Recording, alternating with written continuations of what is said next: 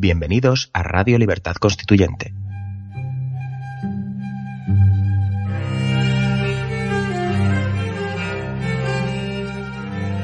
Están escuchando Teoría Pura de la Democracia, un programa de la serie Nuestros Fundamentos.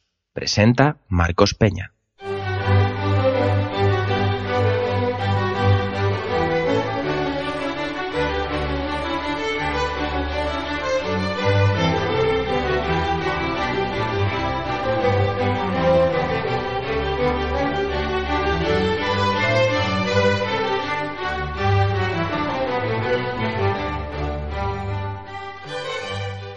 Noches amigos, soy Marcos Peña y estoy aquí de nuevo para abordar otro tema dentro de la obra de don Antonio García Trevijano, eh, Teoría pura de la democracia y hoy nos referiremos dentro de la parte relativa a la teoría de la democracia a la libertad de acción. En un primer momento hablaremos de cómo entiende eh, don Antonio la libertad de acción, teniendo en cuenta que se trata de un elemento esencial dentro de la libertad política. Y luego lo abordaremos el análisis de la libertad de acción que lleva a cabo Ana Arendt en su propia obra. En un primer momento es necesario tener en cuenta que nos dice don Antonio que no es concebible la libertad política sin una previa libertad de acción que la conquiste. Aquí él llama libertad de acción a lo que Hobbes, Locke, Rousseau o Kant llamaron gratuitamente libertad natural. Venía a decirnos que la libertad de acción frente a la libertad o, la, el estado de naturaleza de dichos autores, la libertad de acción era real, contradictoria, histórica y permanente mientras que la supuesta libertad natural de dichos autores era ficticia, armónica, ahistórica y transitoria. El contrato social fundó simbólicamente la sociedad política. La libertad de acción opera ya en una sociedad política autoritaria o liberal. El contrato social es un pretexto ideológico para legitimar en un mítico consentimiento de los gobernados la soberanía del príncipe, del pueblo, de la nación o de sus propios representantes. La libertad de acción, en cambio, no atribuye la soberanía a nada ni a nadie, ni al pueblo ni a la mayoría de sus representantes. Tiene por finalidad, más allá de la conquista de la libertad política, garantizar su permanencia.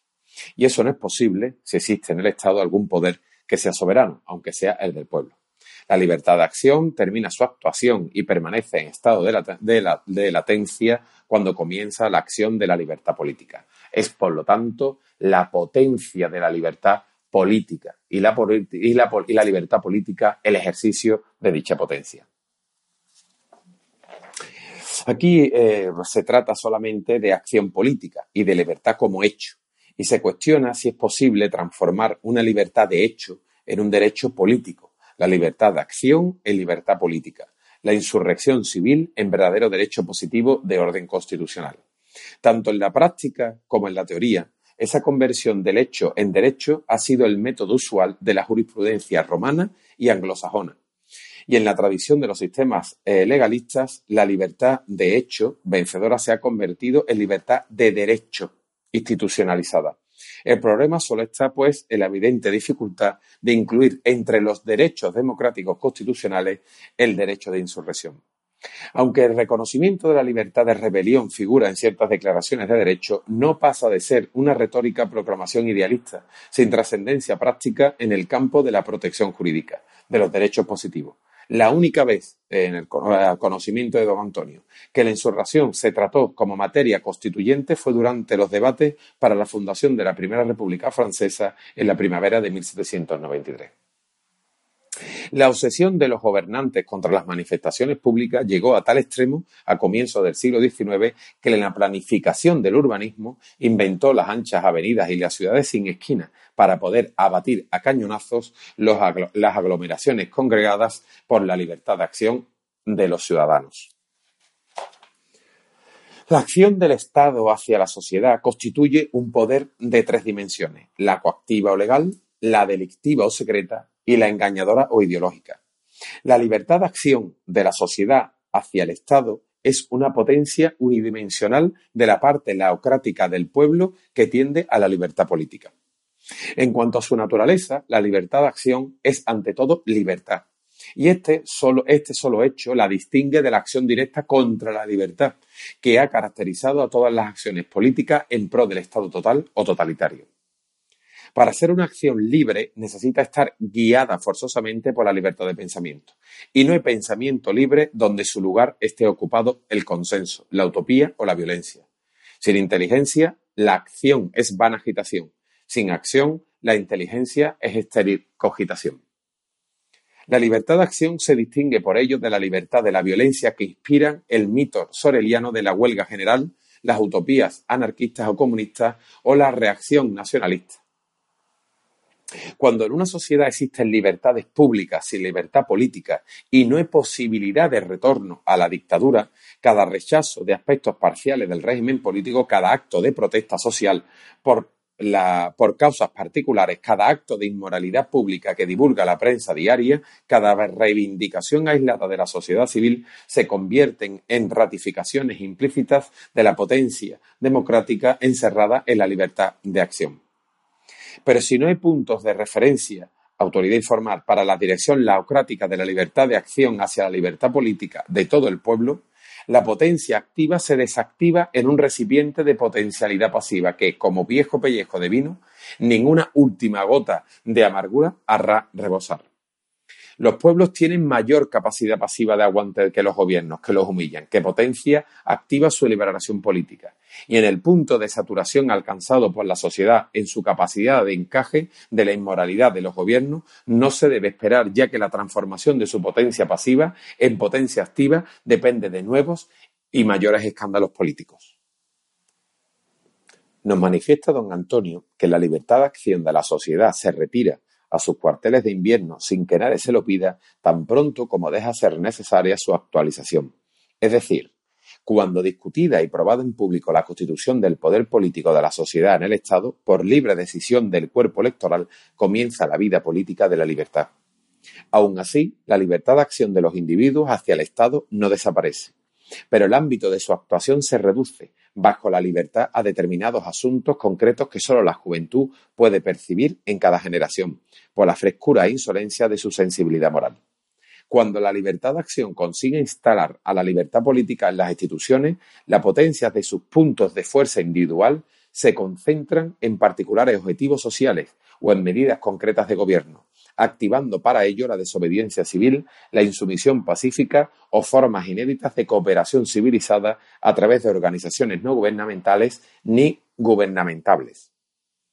Estas formas espectaculares de llamar la atención sobre asuntos morales o de conciencia ecológica, habitualmente despreciados o ignorados por la clase política, no forman parte de la teoría pura de la democracia, considera don Antonio, porque ésta no se ocupa de las leyes del gobierno, sino del gobierno de las leyes. Esta es la forma en que don Antonio, en teoría pura de la democracia, aborda la libertad de acción. Un estado latente en que, donde la parte laocrática de la sociedad se encuentra eh, condicionada para el ejercicio de la acción a fin de conquistar la libertad política. La libertad de todos es igual a la libertad de cada uno. Es decir, la libertad de acción hacia la constitución de lo que es el edificio político en relación a esa libertad constituyente necesita como condición necesaria la libertad de acción. Y esa libertad de acción requiere necesariamente como requisito sine qua non la libertad de pensamiento dentro de una sociedad verdadera y lealmente informada. Vamos a hacer un alto en el camino y ahora abordaremos el tema de la libertad de acción a través de la autora Ana Arendt.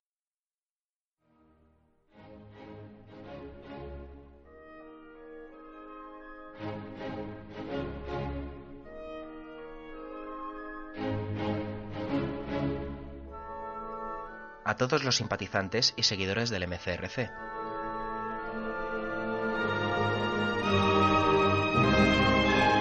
Estimados repúblicos, en esencia o en potencia, seguramente alguna vez os habréis planteado el dilema de si es adecuado o no asociaros a nuestro movimiento. Os aseguramos que todos en el MCRC hemos pasado por esa etapa durante más o menos tiempo, pero finalmente hemos llegado a la conclusión de que si realmente sus principios coinciden con los nuestros, estamos siendo incoherentes si no nos unimos, y cuanto más tarde sea, peor.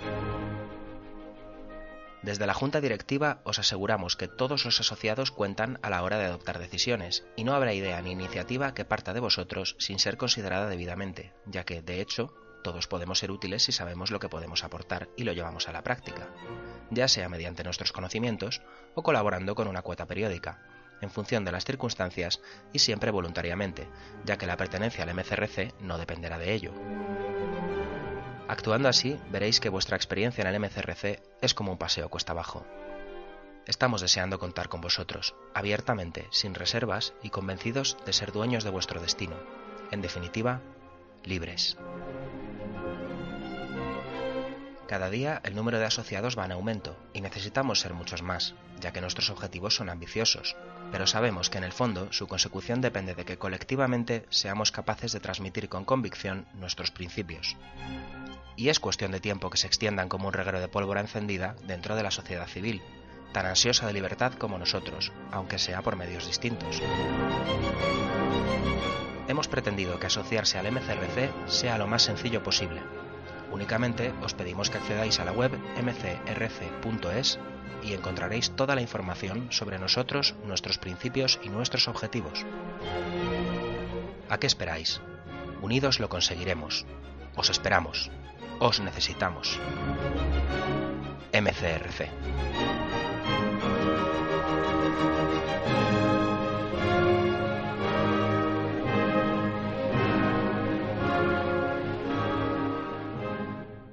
Ya estamos de aquí de nuevo, compañeros, y vamos a abordar el concepto de libertad de acción a través de la mirada de Ana Arendt. La acción es entendida por Ana Arendt como un concepto fundamentalmente político. Esta conexión entre la acción y la libertad viene dada en primer lugar por el concepto propio de libertad. La libertad no es el fin, sino la condición, la condición de lo político. Esto significa que ninguna promesa futura de libertad justifica ningún sistema político que proponga que el fin justifique los medios. Significa que habrá política allí donde, para empezar, haya libertad. Y no una libertad entendida simplemente como la posibilidad de elegir de entre una serie de opciones, sino más bien una libertad que permita la entrada de nuevos hombres a la esfera pública, común mediante su revelación como actores, es decir, una libertad que permita la emergencia de la esfera intersubjetiva en la que los seres humanos puedan revelarse como distintos unos de otros, en la que puedan actuar creando sus propias alternativas de acción y dialogar. La emergencia de este tipo de esfera intersubjetiva pública de hombres libres requiere un sistema político cuyos miembros sean ciudadanos con sus derechos fundamentales reconocidos y respetados. Pero también requiere que estos hombres puedan, al menos momentáneamente, liberarse de los condicionamientos impuestos por la labor que ata a los requerimientos de la satisfacción de las necesidades vitales y el trabajo que ata al proceso de producción de objetos de uso. La acción se vincula de estas tres formas a modos distintos de libertad, según Arendt, primero, es ella misma una forma de libertad, como creación de una posibilidad distinta a las dadas previamente. Segundo, precisa del reconocimiento de los derechos básicos individuales de las personas. Tercero, requiere que las personas puedan liberarse de las urgencias propias del homo laborans y del homo faber. La esfera política queda, con todo esto, vinculada a la realización máxima de la libertad, pero también a la construcción del quién de cada persona. Es decir, alcanza una importancia decisiva para que los seres humanos puedan tener una identidad y una existencia propia, no solamente una vida. Podríamos decir que como experiencia, la dominación total está al menos en parte, en el trasfondo de esta forma de entender la acción, aunque no necesariamente de la preponderancia de la, que la autora da a la política. Las circunstancias históricas de la dominación total emprendida por los totalitarismos nazi y staliniano fue estudiada ampliamente por Arendt en su obra de 1953 Los orígenes del totalitarismo. Los totalitarismos habrían logrado, en el marco de los campos de concentración, eliminar la existencia de los hombres sin quitarles la vida.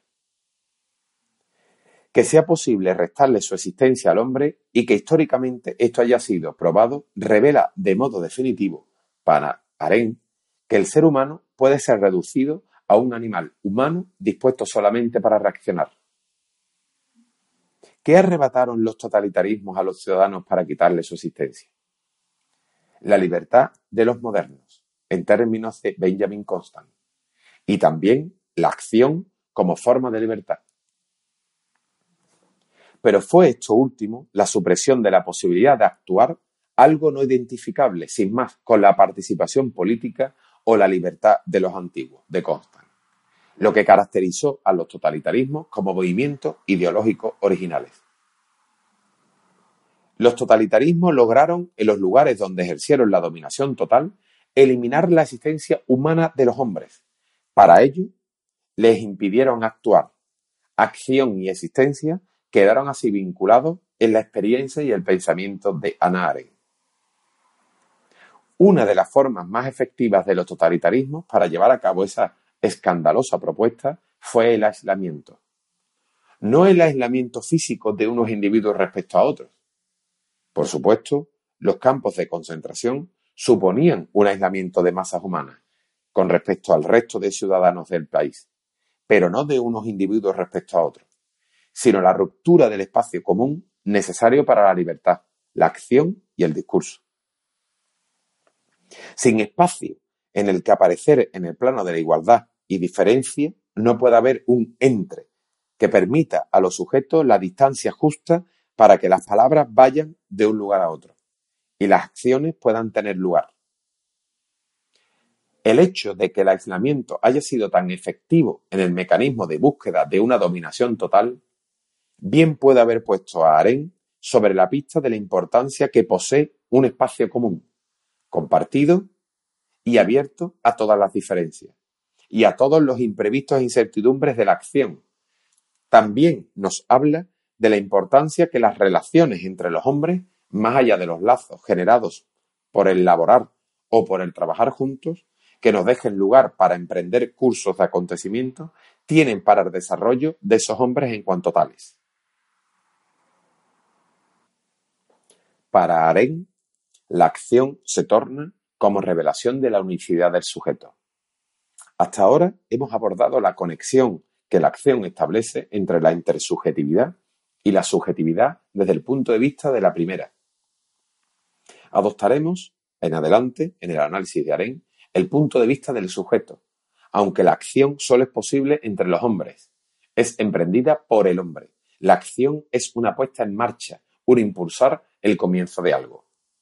Actuar, en su sentido más general, significa tomar una iniciativa, comenzar, como indica la palabra griega, arkein, o poner algo en movimiento, que es el significado original de agere, latino. Cada sujeto es él mismo, a su vez, a su vez, un nuevo comienzo. La acción mantiene la más estrecha relación con la condición humana de la natalidad, el nuevo conocimiento inherente al nacimiento se deja sentir en el mundo solo porque el recién llegado posee la capacidad de empezar algo nuevo, es decir, de actuar. El hombre nace por primera vez cuando llega al mundo, pero nace efectivamente cuando actúa, cuando realiza esa capacidad de transmitir la novedad que él mismo supone con respecto a todos los demás hombres que antes han existido en el mundo a través de sus propios actos de tal manera que estos son también nuevos cursos de acción. La natalidad posee una importancia fundamental en este asunto, tal y como lo plantea Ana Arendt. Ella se interesó por el valor de la natalidad desde el principio de su carrera. En su tesis doctoral original de 1929 queda potente la relevancia que da al principio del hombre como ser humano primero y a su principio como persona después. En distintos lugares dice que el hombre nace al mundo o que el hombre se incorpora por nacimiento a la comunidad de hombres que lo, que lo. Claro que el nacimiento es el primero de los dos puntos que constituyen el segmento perecedero de la temporalidad. El segundo es la muerte. Aunque ambos son circunstancias igualadoras de los hombres, por ejemplo, todos estamos acompañados en el momento de nacer y solos al morir, a la hora de estudiar la acción es mucho más interesante el primero que el segundo. El nacimiento como inicio de la vida iguala a los hombres porque es la única manera de llegar al mundo. Todos hemos tenido que nacer, el nacimiento es más interesante que la muerte, si se quiere estudiar la acción, porque el nacimiento, como la acción, es un inicio y la muerte es un final, aunque se le puedan dar significados diversos. El nacimiento es el comienzo de una, nueva, de una nueva vida y el ser humano que nace es nuevo, es distinto. No es que posea algo así como una esencia distinta, es que las acciones que podrá poner en marcha si es libre y ejerce su libertad serán nuevas. Como las acciones suceden entre los hombres y caen en el entramado de acciones emprendidas antes por otros individuos nuevos que también se caracterizan por comenzar, se convierte pronto en interacciones. Las interacciones constituyen las relaciones entre los sujetos y no hay dos sujetos que posean iguales relaciones con otros a lo largo de toda su vida. Cada sujeto actúa de manera diferente y nueva y por tanto también se relaciona de manera diferente con muchos sujetos diferentes a lo largo de su vida. No hace falta postular una esencia humana que ubique algo esencialmente diferente en cada hombre. Algo así para entendernos como un alma distinta en cada uno, para constatar que los hombres son diferentes entre sí, aunque solo fuera porque no tienen las mismas relaciones con los hombres. Está marcada ya una diferencia. Como hemos dicho, la acción solo es posible en la intersubjetividad. Y esta va antes que la propia subjetividad, de la misma manera que el mundo fundamental de la acción, porque en tanto significa empezar algo nuevo, lo nuevo resulta inesperado, extraño, casi siempre no previsto. La incertidumbre nace del hecho de que ningún hombre puede controlar todas las interacciones con las que entrará en contacto el movimiento emprendido por él. Por último, hay que decir que la acción es frágil e irreversible para Aren. Según ella, las acciones ocurren en la esfera de los asuntos humanos y heredan de ellos la caducidad. Las acciones, las acciones, como los hombres, pasan. El referente que los hombres poseen de permanencia es el mundo y sus cosas, que sobreviven a las biografías individuales y permanecen iguales o cambian poco, frente a su propia variabilidad. Para permanecer o al menos adquirir algo de la permanencia del mundo, según Aren, las acciones necesitan la memoria. Lo mismo ocurre con las personas. Este tipo de memoria solo tiene sentido a un nivel colectivo y no individual. Bueno, compañeros, esta ha sido la sesión de hoy y espero que os haya sido de interés. Volvemos la semana que viene. Un abrazo.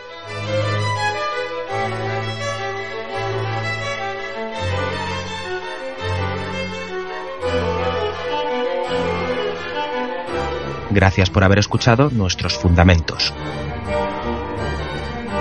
No olviden visitar la parrilla de programación en la nueva página web del Movimiento de Ciudadanos hacia la República Constitucional, en la dirección www.mcrc.es. Radio Libertad Constituyente. La libertad viene en nuestra busca.